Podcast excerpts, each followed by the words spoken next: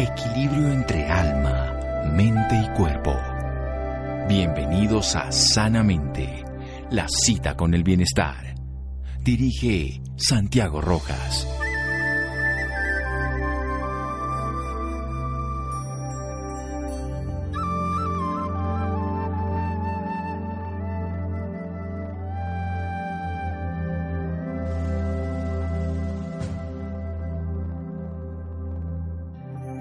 Exterior saludable comienza en tu interior. Robert. Buenas noches, estamos en Sanamente de Caracol Radio. Siempre hay dilemas en la vida que tienen que ver con el huevo y la gallina, que fue primero el huevo y la gallina, y eso podemos relacionarlo a muchos aspectos de la vida. Pues bien, en el tema de la nutrición y las emociones, probablemente ambos tengan que ver nuestro estado emocional, cómo influye en la dieta que buscamos y cómo influye la alimentación en el estado emocional. Esto primero es muy conocido por las personas. Me siento triste y busco cierto tipo de alimentos que me refuercen y la gente uno las ve uno comiendo comidas no saludables pero de gran sabor. Y lo que no se sabía hasta hace un tiempo es como lo contrario cómo los alimentos no saludables influyen también en nuestra salud emocional, mental, afectan nuestra calidad de vida y nuestra calidad de relaciones interpersonales. Vamos a hablar sobre la alimentación y los estados de ánimo con Daniela Ovallos. Ella es nutricionista dietista de la Universidad de Pamplona, máster en nutrición deportiva y clínica de la Universidad Isabel I de Castilla, España, especialista en nutrición deportiva y fitness y también ella ha estado nutricionista asesora de alimentación en programas de revista, eh, televisión, como pueden ser en Claro TV, RCN, también radio, en Noticiero 24 Horas, en fin, es conferencista nacional e internacional y una amplia experiencia en el manejo de programas nutricionales en talentos y escuelas de perfeccionamiento deportivo, como puede ser fútbol y pérdida de peso saludable, donde también volvemos el estado nutricional y el estado emocional. Doctora Daniela, buenas noches y gracias por acompañarnos. Doctor Santiago, muchísimas gracias. No, pues muy feliz de compartir con ustedes este espacio y poder enseñar un poquito de, de lo que he aprendido con mi experiencia. Sí, esa es la idea, que podamos salir esta noche con algo que podamos aplicar a la vida. Entonces, ¿qué es huevo o gallina en esto que yo digo? Lo emocional a lo físico, una idea concreta, y después la desarrollamos lo físico a lo emocional en cuanto a la alimentación. En realidad tiene eh, mucha importancia la parte física cuando nosotros eh, queremos tener sentimientos positivos, pero también la parte emocional se ve reflejado en el aspecto físico. Entonces es una pregunta un poco eh, pues difícil de, de contestar. Los dos ámbitos son supremamente importantes. Sí, somos seres integrales. Entonces, de eso vamos a desarrollar precisamente la idea de este programa con la doctora Daniela Ovallos como nutricionista que ella maneja y que trabaja sobre todo en personas que no solamente pierden peso, sino que tienen que perfeccionar sus capacidades físicas a través del deporte o el fitness, pues cómo potenciarlo de la mejor manera y cómo la relación con la mente y el cuerpo. Seguimos aquí en un momento en Sanamente de Caracol Radio. Síganos escuchando por salud. Ya regresamos a Sanamente. Bienestar en Caracol Radio. Seguimos en Sanamente.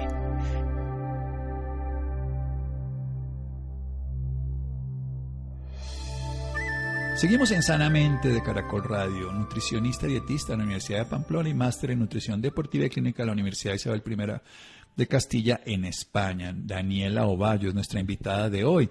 Estamos hablando, vamos a empezar a desarrollar la idea de la nutrición y el estado de ánimo. Entonces, hablemos de la nutrición saludable. Hoy en día que hay tantas dietas y todo para una persona al común y luego llevémoslo a esos dos estados, lo emocional y lo profesional como deportista de alta competitividad.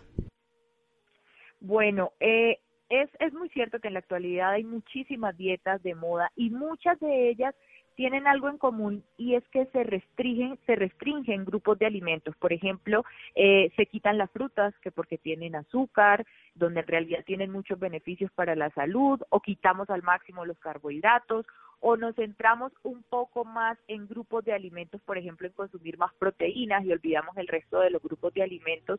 Y cuando estamos buscando un beneficio de salud física y también emocional, y cerebral. Eso es supremamente importante porque, así como lo decía el doctor, somos seres integrales, necesitamos consumir absolutamente todos los grupos de alimentos. Llámense lácteos, ver frutas, verduras, proteínas, carbohidratos. Ahí no entran los alimentos que generalmente en la actualidad consumimos en exceso, que son los alimentos ultraprocesados, las gaseosas. Eso sí no debe estar obviamente en un régimen de alimentación saludable.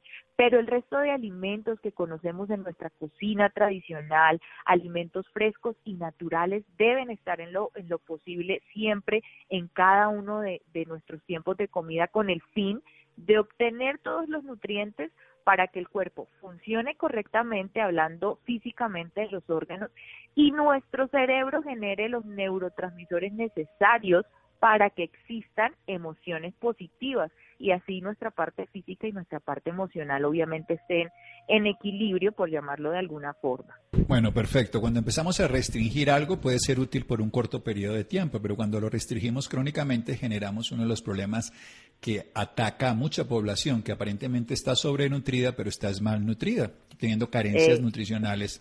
¿Cuáles son los grupos de alimentos para que desarrollemos la idea para todos los oyentes?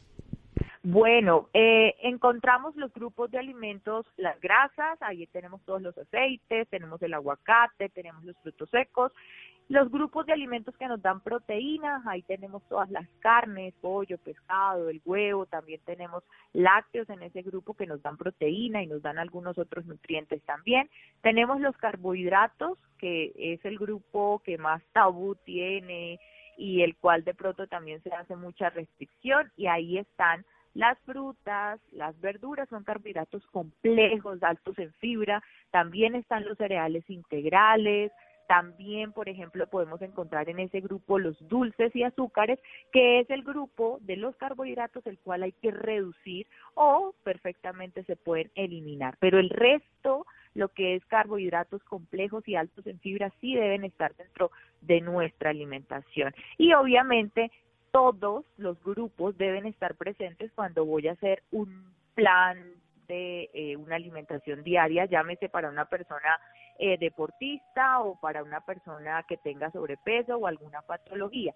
¿Qué es lo que eh, varía? Pues la cantidad, la proporción. Eso es lo que se personaliza dependiendo del objetivo que tenga cada persona. Vayamos entonces a una persona en estado de depresión, de tristeza, de ansiedad, los alimentos, ¿cómo sería un modelo general, independientemente que esa persona haga otras cosas, actividad física, mejorar el sueño, algún medicamento? Pero ¿cómo podría ayudar la nutrición en estados emocionales alterados? Sí. Bueno, ahí la alimentación, aunque muchas veces no le damos la importancia que merece, tiene mucho que ver. porque no nuestros neurotransmisores que son como unos mensajeros que se producen en nuestro cerebro, dependen de lo que nosotros consumimos. Esos neurotransmisores, hay unos muy conocidos, por ejemplo, que es la serotonina, y es la que nos da la sensación de felicidad, un sentimiento de bienestar, al igual que, por ejemplo, la dopamina nos da un sentimiento de bienestar, y son muy importantes en esos procesos de ansiedad o de depresión ellos se derivan de lo que nosotros consumimos, por ejemplo, de aminoácidos que están en, en, las proteínas. Si no tenemos un buen consumo de proteínas como el pollo, el pescado, el huevo, pues nuestro cuerpo no va a poder producir estos neurotransmisores. Hay, hay un aminoácido muy especial que se llama el triptófano y que nos ayuda a sintetizar estos neurotransmisores de felicidad, de placer, si nosotros no consumimos alimentos que nos den este, este aminoácido, pues obviamente esa producción se va a ver disminuida.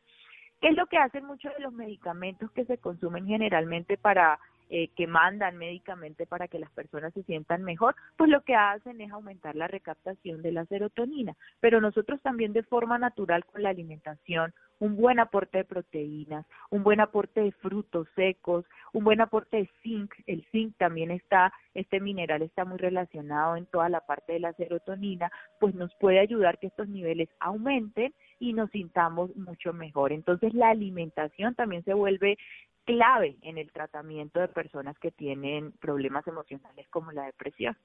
Bien, tenemos claro que además tenemos que nutrir a unos amigos que nos ayudan en ese proceso de la serotonina. ¿Cómo nutrimos la microbiota? Porque sabemos que esas bacterias favorecen esa producción en el tubo digestivo.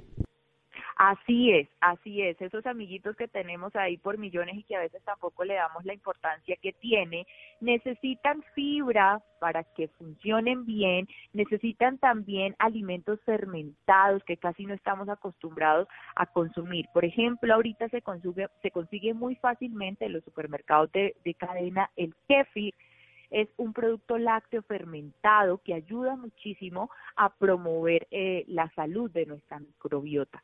También, obviamente, el consumo de frutas y el consumo de verdura, la avena es un cereal, es un carbohidrato, pero hace que nuestra microbiota funcione muy bien. Entonces, miren cómo estas recomendaciones de alimentos siempre se van centrando en que hay que incluir todos los grupos, pero siempre y cuando tengamos en cuenta porciones y frecuencia. Porciones y frecuencia. Vamos a ese, ese tema que es el más controversial desde la década del 60. Vemos que a lo largo de la historia las personas comían una o dos veces al día. Durante muchos años así se reguló y era lo conocido, lo que hacen los animales cuando están en situaciones libres, no cuando los educamos a comer cinco o seis veces. Pero en los últimos años se ha modulado esto a comer varias veces al día. ¿Cuál es su postura al respecto en cuanto a la frecuencia en términos generales y si quiere particularícelo en enfermos o en pacientes con o en personas que están haciendo actividad física intensa? Sí, depende mucho, tal cual. No tengo una postura específica de que todas las personas para que tengan un metabolismo saludable o activo tienen que comer obligatoriamente cinco o seis veces al día. Eso no está escrito en ningún lado y todavía no eh, hay evidencia que diga que así debe ser. Una persona puede perfectamente comer tres veces al día sus comidas principales y tener todos los nutrientes que necesita y mantener un muy buen estado de salud. Ahora, si ya estamos hablando de un deportista que quema muchas calorías, que tiene sus requerimientos elevados, obviamente en tres comidas se hace muy difícil incluir todos los alimentos y ahí es donde hablamos ya en tiempos de cinco o seis comidas al día. Entonces, esto va a depender mucho de las calorías que la persona gasta, las patologías que la persona tiene, eh, por ejemplo, si tiene algún estilo de vida, ya viene practicando, por ejemplo, algún tipo de ayuno de forma saludable y en su tiempo de comida, cuando no está ayunando, hay que proveerle sus nutrientes necesarios. Entonces, eso que hace muchos años se practicaba de que tiene que comer sí o sí cinco o seis veces al día, pues en realidad no es muy funcional y depende mucho de cada persona.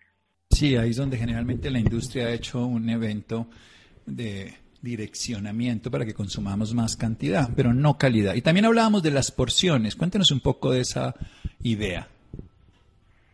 Es supremamente importante que las personas tengan claro, yo les hago ahí mucho énfasis a mis pacientes que cada vez que entran en un plan de alimentación tengan una gramera, compren una gramera en su casa para que sepan cuánto es que están comiendo porque no tenemos idea de cuánto es lo que necesitamos. Muchas veces tenemos conocimiento sobre muchas otras cosas, a veces hasta le pesamos el concentrado a nuestras mascotas porque ellos tienen que comer 80 gramos o 100 gramos o lo que sea y ahí estamos súper juiciosos pesándoles para que no se vayan a subir de peso, para que no se vayan a enfermar, pero no hacemos lo mismo con nosotros, no sabemos cuánto comemos eh, de arroz o de pollo o de leche o de cualquier alimento y es supremamente importante. Ahí está la clave y siempre yo se los digo para no quitar grupos de alimento y no hacer dietas tan restrictivas. Por ejemplo, el arroz. Es un cereal que tiene vitaminas del complejo B, que puede tener muchos beneficios para el cuerpo, pero eso depende de la cantidad que yo consuma. Generalmente las personas le tienen mucho miedo al arroz o a la fruta también, donde tiene tantos beneficios, y ahí vamos a lo mismo, es la porción, si consumimos las porciones que tu cuerpo necesita, seguramente vas a tener buena salud, un buen peso, una buena composición y vas a sentirte también muchísimo mejor emocionalmente. Con la proteína funciona también igual. Hay gente que necesita consumir mucha más proteína y en realidad al desayuno come un té con una galleta, solo come proteína en el almuerzo y en la noche vuelven y se toman un café con un pan y no consumen más fuentes de proteína en el día. Entonces, ahí la importancia de que tengamos en cuenta qué cantidad necesita el cuerpo y qué cantidad estoy consumiendo. Muy bien, vamos a hacer otro pequeño corte aquí en Sanamente de Caracol Radio. Estamos aprendiendo una visión más práctica. No hay reglas ni recetas absolutas, sino lo que necesitamos es individualizar, depende de los requerimientos, las características, pero sin perder algo fundamental, todos los grupos de alimentos. Seguimos aquí en Sanamente de Caracol Radio. Síganos escuchando por salud. Ya regresamos a Sanamente. Bienestar en Caracol Radio. Seguimos en Sanamente.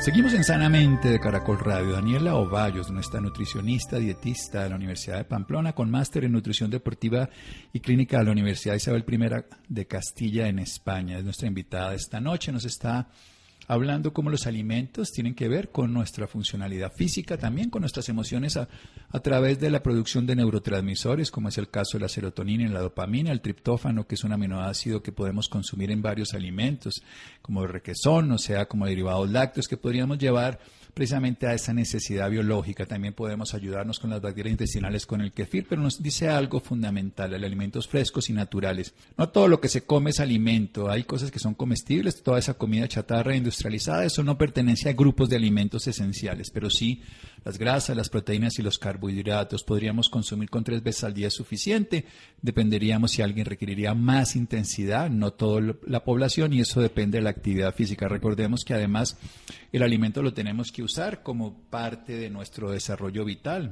nos referimos a la actividad física. Entonces, si la persona consume más, pues evidentemente va a terminar atesorando ese alimento como inflamación o como sobrepeso. Hablemos un poco nuevamente de la parte emocional, porque al revés nos, ya estamos hablando cómo la comida influye en lo emocional. Ahora pasemos al otro lado. Cómo los estados de ánimo muchas personas lo resuelven con comida. ¿Cómo podríamos diferenciar estos impulsos que las personas llaman hambre y que en realidad son solo antojos, estados emocionales vacíos, existenciales, tristezas no resueltas que las resuelven con comida? ¿Cómo se puede manejar este proceso? Así es. Bueno, eso es también conocida como el hambre emocional. No es un hambre fisiológica. El hambre fisiológica es el hambre que va apareciendo gradualmente porque dejamos varios tiempo, varias horas sin comer y tenemos obviamente un hambre física. Y esa hambre física se soluciona comiendo la comida que esté en el momento, lo que te sirva la mamá del almuerzo, lo que esté en tu plan de alimentación. ¿Qué diferencia tiene con el hambre emocional? El hambre emocional aparece de un momento a otro. Ay, me dio antojo de tal cosa. Y generalmente esa cosa es un alimento dulce, alto en azúcar, alto en grasa, alto en calorías. ¿Por qué? Porque el cuerpo lo que está buscando es un placer momentáneo.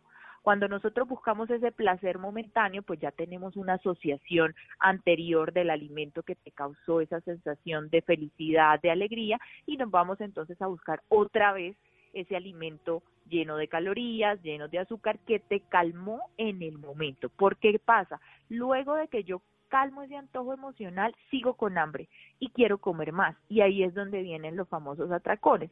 En cambio, si mi hambre es hambre física, hambre, hambre biológica, como y ya me siento saciada, cumplí una necesidad fisiológica.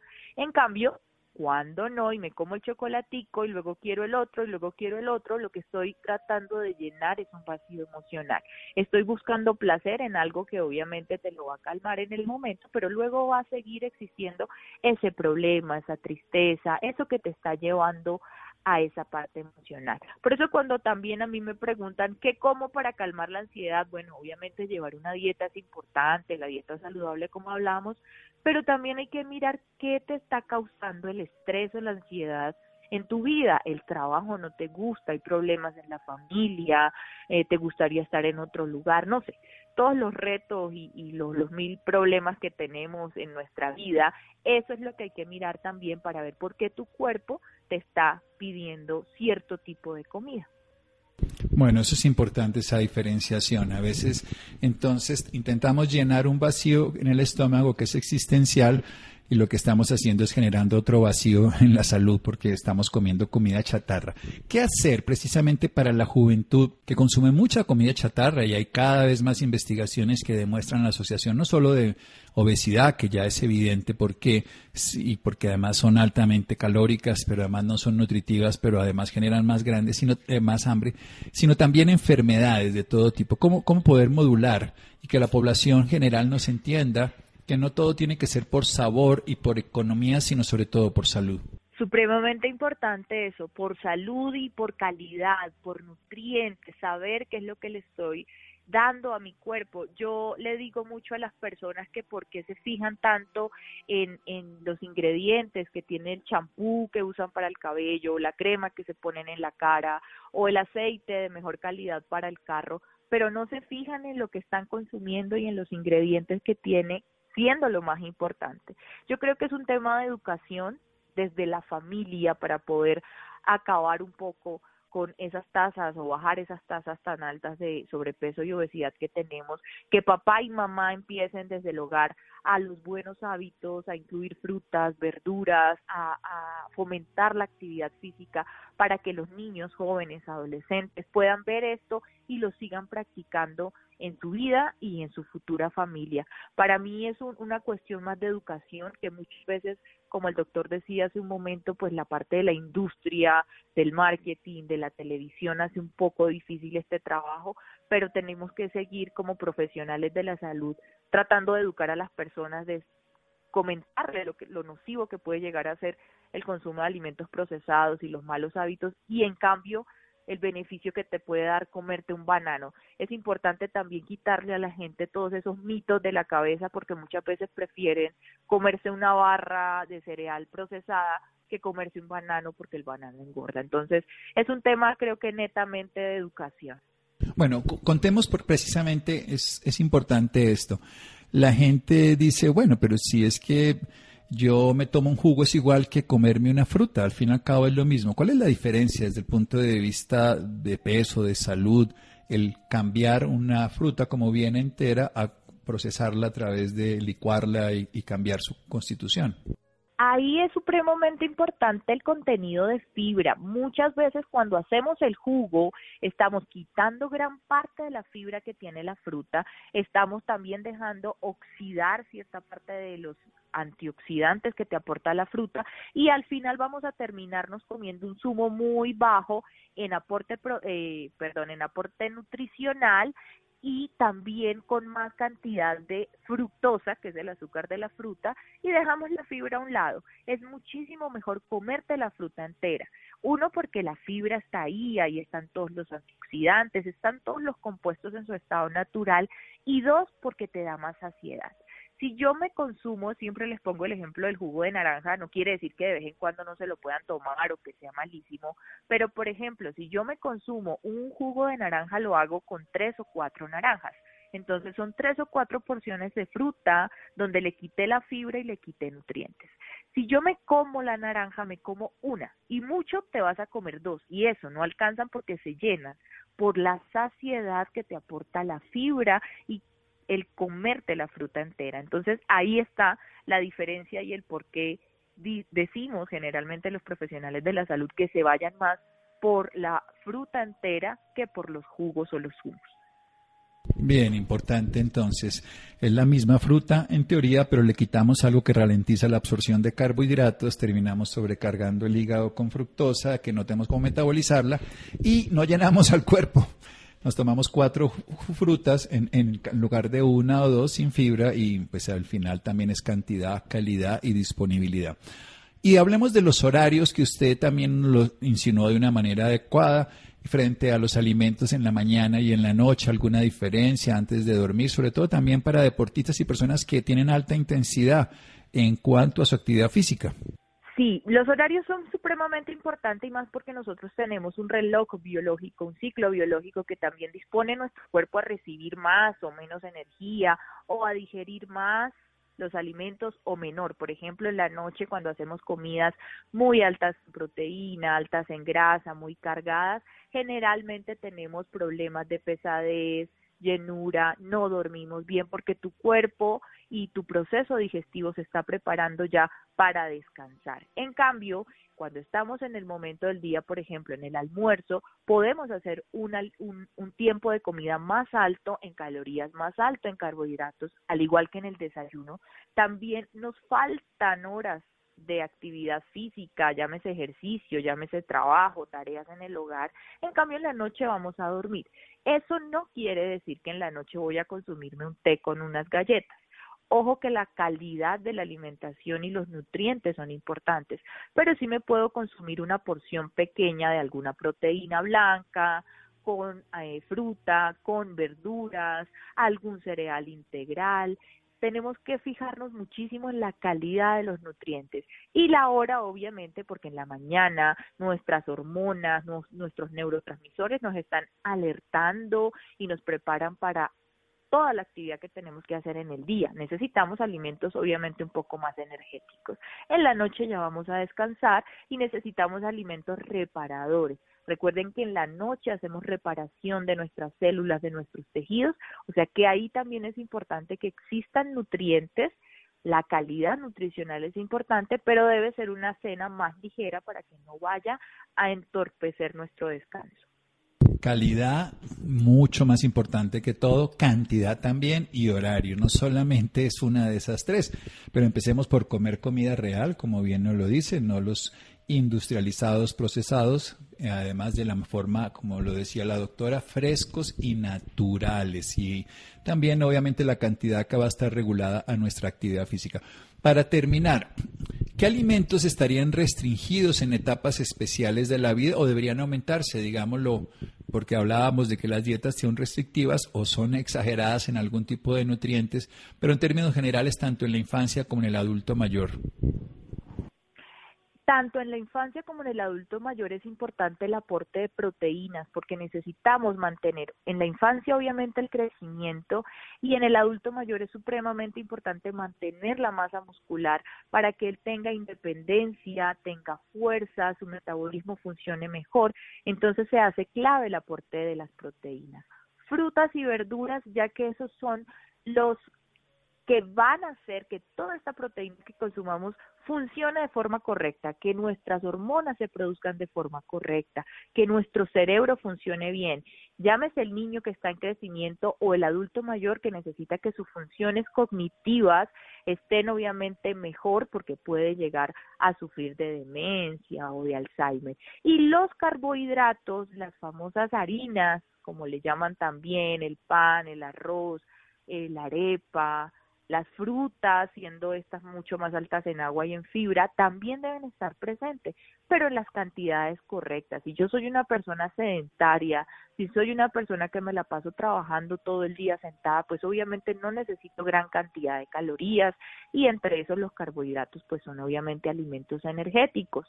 En un adulto mayor pues hay que dárselos porque igual necesita energía, pero también necesitamos controlar para no llegar a de pronto producir una hiperglicemia, una diabetes y en un niño tenemos que dárselos porque necesita energía, pero no al punto, como estamos actualmente, de llenarlo de azúcares, que lo que hacemos es tener niños ya con obesidad, con problemas de eh, hipertensión, con problemas de hipercolesterolemia, que va a ser seguramente un adulto enfermo. Entonces, es muy importante, miren, tener en cuenta todos los grupos de alimento en cada etapa de la vida, obviamente tienen su función específica, pero controlando como les dije desde un inicio, las porciones y la frecuencia de consumo. Las porciones, la frecuencia de consumo, recordar alimentos frescos y naturales de todos los grupos de alimentos que obviamente de acuerdo a las necesidades específicas, la edad de la persona, la condición de salud se van a modular, pero evitar dietas restrictivas en alimentos específicos que en algún momento pueden ser útiles, pero que luego van a llegar a hacer daños. Y recordemos además que busquemos variedad, que busquemos además disfrutar comiendo además comida real. Insisto en eso. Doctora, ¿dónde lo podemos ubicar? Seguirlo en redes sociales, denos unos datos para las personas interesadas en tener acceso a sus conocimientos y sus servicios profesionales. Claro que sí, en Instagram eh, me encuentran como arroba Daniela Ovallos, ahí me pueden seguir, me pueden contactar. Eh, también tengo consultorio, pero en este momento obviamente todas las atenciones las estoy haciendo online por el tema del COVID, ustedes entenderán, así que por Instagram me pueden escribir y quedo súper atenta a sus comentarios.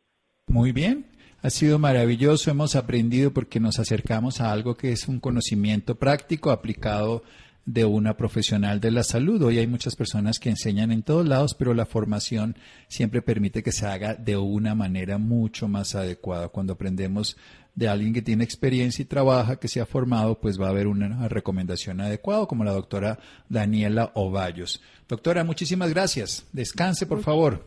Muchísimas gracias, doctor Santiago. Una feliz noche. Una feliz noche. Seguimos en Sanamente de Caracol Radio. Síganos escuchando por salud. Ya regresamos a Sanamente. Bienestar en Caracol Radio. Seguimos en Sanamente.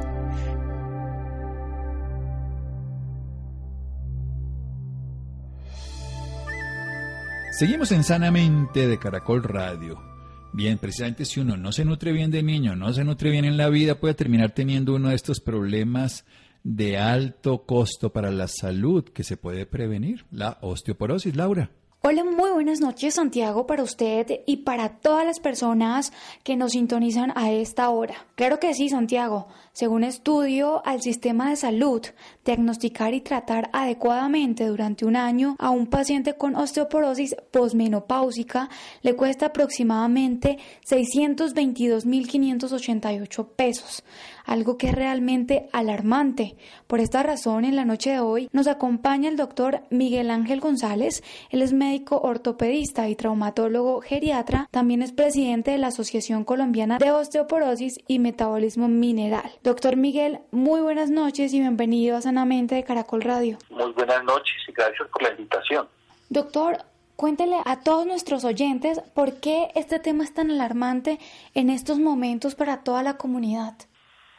Pues son varias las razones. Por un lado está que la población tiene una expectativa de vida mayor. Actualmente la expectativa de vida para mujeres está cerca de los 77 años y para hombres cerca de los 76. Quiere decir que cada vez hay mayor número de personas que van a estar en riesgo de tener osteoporosis. A mayor edad, mayor riesgo. No quiere decir que todas las personas cuando eh, seamos mayores que tengamos esta edad vayamos a tener la osteoporosis. Pero sí hay un riesgo cada vez más aumentado. Y lo que conlleva este, este riesgo, que entre más gente haya con osteoporosis, mayor probabilidad que se presenten fracturas con traumas menores, como caerse de la propia altura o como levantar un objeto pesado, y las consecuencias que tienen esas fracturas. Por ejemplo, las fracturas de cadera, que mm, la gran mayoría, más del 95%, terminan en procedimientos de cirugía y son cirugías pues que son costosas no solamente por los gastos del material que se utiliza, sino también eh, lo que implica la atención hospitalaria, pacientes que tienen múltiples enfermedades y todo el manejo pues para compensarlas. Doctor, también se habla mucho de, del cuidado que deben tener las mujeres posmenopáusicas. ¿Por qué deben estar más alerta con este tema? Bueno, eh, es importante anotar lo siguiente. Aunque es mucho más frecuente la osteoporosis en mujeres, y por eso se habla de osteoporosis posmenopáusica, porque en la menopausia eh, la mujer deja de, de tener estrógenos y eso produce unos cambios a nivel de los huesos y músculos. Y uno de esos cambios es que se aumenta la pérdida de calcio de las reservas en sus huesos, lo que va a, favorecer o predisponer que se tenga la osteoporosis. Eh, y esa es básicamente como la, la, razón principal en que eh, las mujeres pues tienen una mayor probabilidad de tenerla y por ende pues eh, igual se van a presentar un mayor número de fracturas en mujeres.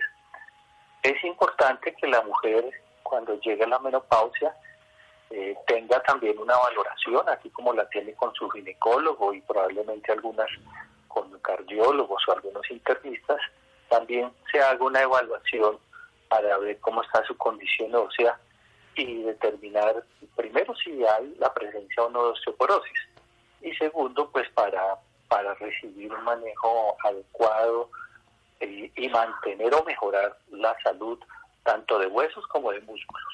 Y si en dado caso alguna de estas mujeres presenta osteoporosis, ¿cómo deben ser los cuidados, doctor? ¿Cómo debe ser la alimentación, el ejercicio? Bueno, eso es muy importante como tú lo estás anotando. El ejercicio debe ser una combinación de ejercicios, eh, lo que llamamos de contacto o apoyo, como por ejemplo es caminar o, bailar, que también es una muy buena actividad. Otros ejercicios contra resistencia, como la utilización de bandas elásticas, la utilización de mancuernas, de algunas eh, máquinas multifuncionales, para mejorar la fuerza y la resistencia muscular. Eso es desde el punto de vista de los ejercicios. En cuanto a la alimentación, la recomendación es eh, aumentar la ingesta de alimentos que contengan calcio. Los alimentos que más contienen calcio son los lácteos, el queso, el yogur, el kumis, la leche.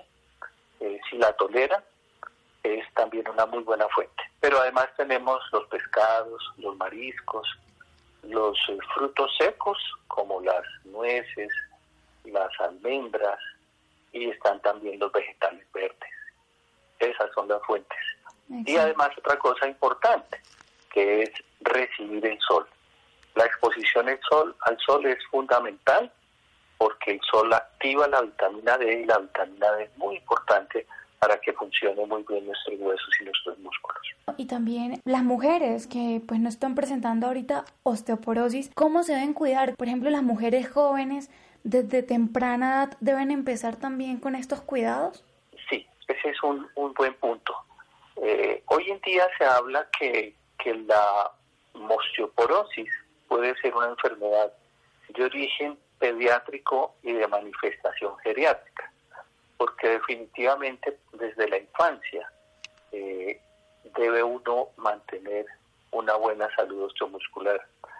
El ejercicio en los niños es fundamental, la alimentación adecuada, no solamente con los productos, los alimentos que mencionamos, que son ricos en calcio, sino también una buena ingesta de proteínas, de verduras, de frutas y, la, y recibir el sol. Entonces, esas son cosas que desde la infancia y adolescencia, y obviamente en la edad adulta joven, deben favorecerse y mantenerse para lograr unas buenas reservas de calcio que nos eh, por lo menos si no nos impiden completamente, pues eh, favorezcan que tengamos una mejor salud y unas consecuencias mucho menores de lo que puede pasar si no seguimos esta recomendación. Súper importante. Doctor, bueno, y ya para finalizar, ¿dónde lo pueden encontrar las personas que deseen más información sobre el tema? Bueno, muchas gracias. Eh, mis redes sociales, tanto en Facebook como en Instagram, en LinkedIn, Esta figura como doctor González Reyes, que son mis dos apellidos. También está mi consultorio en la unidad médica CECIMIN en la ciudad de Bogotá. Perfecto, doctor. Muchísimas gracias por esta valiosa información y por acompañarnos esta noche en Sanamente de Caracol Radio. Muchísimas gracias a ustedes por la invitación con el mayor de los gustos. Bueno, querida Laura, muchas gracias. Muchas gracias a Freddy, Ricardo Bedoya, Jessy Rodríguez. Quédense con la voz en el camino con Ley Martín. Caracol piensa en ti. Buenas noches.